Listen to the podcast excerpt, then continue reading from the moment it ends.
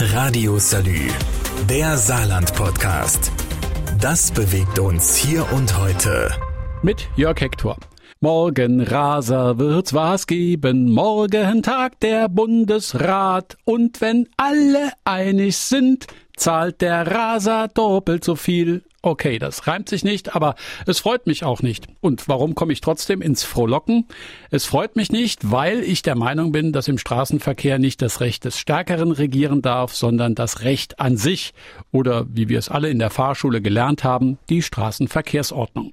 Nur kurz zur Erinnerung, Paragraph 1 StVO die Teilnahme am Straßenverkehr erfordert ständige Vorsicht und gegenseitige Rücksicht. Wer am Straßenverkehr teilnimmt, hat sich so zu verhalten, dass kein anderer geschädigt, gefährdet oder mehr als nach den Umständen vermeidbar behindert oder belästigt wird. Schließlich hat das Kraftfahrtbundesamt im Jahr 2019 mehr als zwei Millionen Geschwindigkeitsverstöße gezählt und im letzten Jahr gab es wegen zu schnellen Fahrens rund 37.100 Unfälle mit Personenschaden. So, jetzt packe ich den Zeigefinger wieder ein und ihr bitte auch euren. Wie komme ich auf das Verkehrsbelehrungsgesäusel? Naja, morgen verabschiedet der Bundesrat den neuen Bußgeldkatalog, der Teil einer größeren Reform ist, wie mir Katharina Luca vom ADAC München erklärt hat. Also die Reform ist ja nicht nur alleine der Bußgeldkatalog, sondern es geht ja darum, tatsächlich die Straßenverkehrsordnung zu reformieren. Die meisten dieser Dinge sind ja auch schon im April 2020 in Kraft getreten und da geht es vor allem darum, die Sicherheit für die Verkehrsteilnehmer und da wieder vor allem für die Radfahrer zu erhöhen. Also, wer Abzocke vermutet, der ist auf dem Holzweg. Das wird auch spätestens dann klar, wenn man weiß, dass eigentlich viel strengere Strafen geplant waren, nämlich Lappen weg, und zwar recht früh schon. Aber das ist ja weggefallen. Also es war tatsächlich so, dass diese angekündigten Fahrverbote tatsächlich eher unverhältnismäßig gewesen sind, auch nach unserer Auffassung. Und ähm, diese Verschärfungen dann tatsächlich auch auf unser Drängen mit hin ähm, korrigiert worden sind. Die Fahrverbote gibt es eben nicht, aber die höheren Strafen äh, für die Raser, die sind, äh, die sind aber durchgegangen. Und was sind das jetzt für Strafen, die uns demnächst erwarten und für welche Vergehen? Das erkläre ich nach dieser Pause. Radio Salü, der Saarland-Podcast. Das bewegt uns hier und heute. Täglich neu. Mit Jörg Hector. Morgen beschließt der Bundesrat die Reform des Bußgeldkatalogs. Für Bleifüße und Kampfparker wird's dann richtig teuer. Die Verwarnungs- und Bußgelder steigen drastisch. Das gilt sowohl für den fließenden als auch für den ruhenden Verkehr. Der Parkplatz auf dem Radweg zum Beispiel kostet jetzt noch 25 Euro, mit dem neuen Bußgeldkatalog schon 100.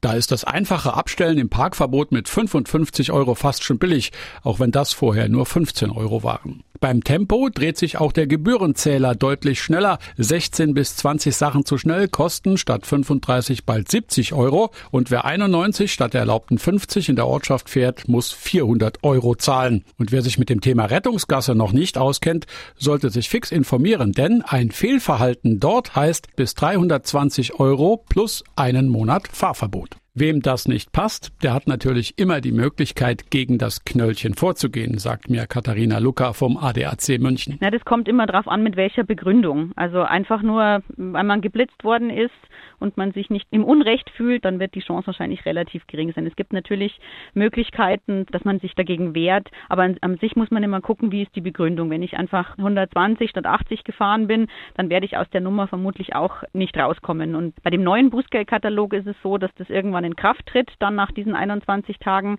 nachdem es im Bundesgesetzblatt veröffentlicht worden ist. Und da muss man dann eben schauen, bin ich vorher oder nachher geblitzt worden und nach, nach welchem Bußgeld äh, werde ich am Ende dann bestraft. Dass die Nummer in jedem Fall teuer wird, ist also schon klar. Aber sind die neuen Bußgelder nicht vielleicht doch ein bisschen überzogen? Also das ist natürlich so, dass die Bußgelder tatsächlich im Sinne der Abschreckung angemessen sind. Was ja auch Sinn macht. Und obwohl ich mir manchmal denke, dass die Fahrer von PS-starken Karossen, die ja nicht selten mehr Leistung unter der Haube, sondern auch im Portemonnaie haben, gerne auch mal mehr zahlen dürften, wenn sie schneller unterwegs sind, aber Recht ist Recht und da darf man nicht benachteiligt werden.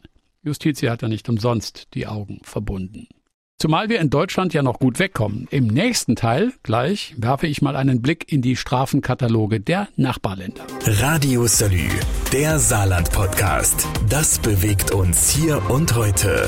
Täglich neu. Mit Jörg Hector.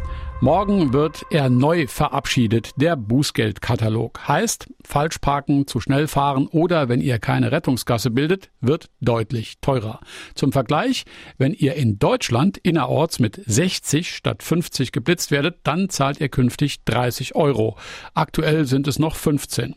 In unseren Nachbarländern sieht das anders aus. Meine Kollegin Katrin Schmidt hat mal nachrecherchiert. Wir schauen mal direkt über die Grenze nach Frankreich. Wenn die Franzosen innerorts bis 19 kmh zu schnell fahren, kostet es mindestens 135 Euro. Die Schweizer, die sind ja noch bekannter für ihre hohen Bußgelder. Wenn die innerorts mehr als 10 kmh zu schnell fahren, zahlen sie umgerechnet schon fast 235 Euro. Bei uns sind es gerade mal 25. Und wenn wir mal ehrlich sind, wenn wir jedes Mal, indem wir zu schnell gefahren sind und nicht entdeckt worden, etwas hätten zahlen müssen, dann wäre es wahrscheinlich auch teurer. Schauen wir mal auf die Anschnallpflicht. Auch das steht ja im Bußgeldkatalog. Wenn wir unangeschnallt fahren, dann kostet das zwischen 30 und 60 Euro. Wie sieht das in anderen Ländern aus? Ja, unsere französischen Nachbarn, die zahlen pro unangeschnallter Person im Auto 135 Euro. Bei den Spaniern ist es noch doller. Da gehen die Bußgelder erst ab 200 Euro los, wenn sie nicht angeschnallt sind. Und was fällt uns allen immer richtig schwer? Das Handy wegzulegen. Ist im Auto nicht nur verboten, sondern auch richtig gefährlich. Darum kostet es bei uns auch zwischen 100 und 200 Euro und es gibt mindestens einen Punkt. In Frankreich kostet das Handy am Steuer nicht nur mindestens 135 Euro, sondern es gibt für die Franzosen auch minus drei Punkte. Das ist richtig viel. Und wir hatten es ja eben schon von den Spaniern. Wenn ihr da mit Handy am Steuer erwischt werdet, kostet es direkt mindestens 200 Euro. Das ist mal eine saftige Strafe. Kleiner Hinweis noch, weil sich ja die Autofahrer gerne auch über die Radfahrer beschweren. Handy und Fahrrad ist bei uns auch verboten und kostet den Radler 55 Euro. Diese 55 Euro sind übrigens noch ein Verwarnungsgeld. Zwar knapp, aber immerhin. Wenn es teurer wird, nennt sich das Knöllchen Bußgeld und kostet nicht nur mehr, sondern macht auch mehr Arbeit. Und weil in Zukunft damit zu rechnen ist, dass es mehr Bußgelder geben wird als Verwarnungsgelder, soll die Grenze zum Bußgeld höher gesetzt werden. Katharina Lucker vom ADAC München erklärt's. Das ist ja aktuell so, dass ähm, das Verwarnungsgeld, der Spielraum dafür liegt zwischen 5 und 55 Euro und ab 60 Euro wird es ein Bußgeld. Und ähm, das ist jetzt tatsächlich nicht Ziel oder nicht, ähm, ja, nicht Ziel der Abstimmung am, am Freitag. Ähm, aber es gibt die Empfehlung einiger Ausschüsse an den Gesetzgeber, diese Grenze vom Verwarnungsgeld etwas weiter nach oben zu setzen.